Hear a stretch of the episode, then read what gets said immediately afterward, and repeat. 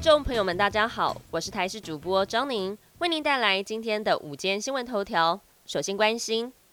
专门生产高尔夫球具的明阳国际，位在屏东厂房，昨天经传爆炸大火，火势相当猛烈，消防人员灌水抢救，又传出了第二爆，造成了三名消防员殉职，九十八人受伤，两个人到院前没有生命迹象，五个人失踪，抢救工作一路从深夜到白天。失联者家属守在现场，希望能有一线生机。由于厂房不断的闷烧，温度超过千度，警消跟时间赛跑，全力抢救。而今天一大早也出动了重机具开挖，只是爆炸当下威力非常惊人，造成轻钢架崩塌，现场粉尘四散。事发当时的画面也曝光了，巨大火球从工厂冒出，瞬间照亮夜空。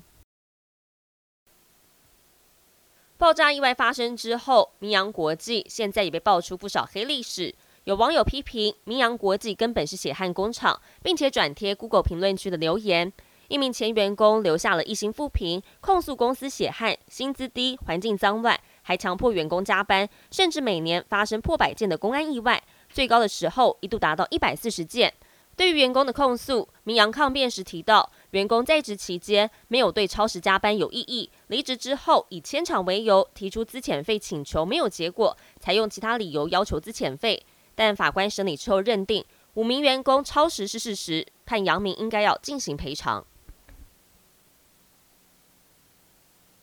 天气方面的消息。受到东北风带来水汽的影响，今天东部地区、大台北还有基隆北海岸都会有阵雨发生，其他地区则是多云到晴，高温可以达到三十六度。另外，中秋连假期间，北部、东部会有短暂阵雨，中南部也可能受到大气环境的影响而出现降雨，到时北部、东部云量偏多，恐怕是难以赏月。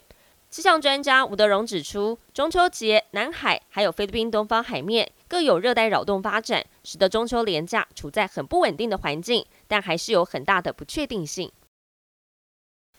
国际焦点要带您关心到，杭州亚运将在今天登场，而印度外交部二十二号指控，有印度选手因为未能取得入境中国大陆的许可文件，因此无法入境，比赛恐怕报销。而这一切疑似都是因为中印领土主权争议。印度体育部长塔库尔也取消原定的行程，不出席本届亚运。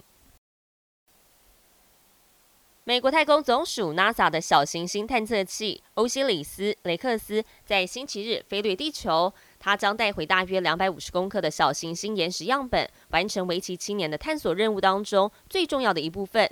探测器在飞掠地球时，会抛出有隔热罩的返回舱，跟大气层剧烈的摩擦之后，将会进入美国犹他州沙漠上空，开启降落伞落地。至于欧西里斯雷克斯探测器，将前往另外一颗小行星，继续太空调查任务。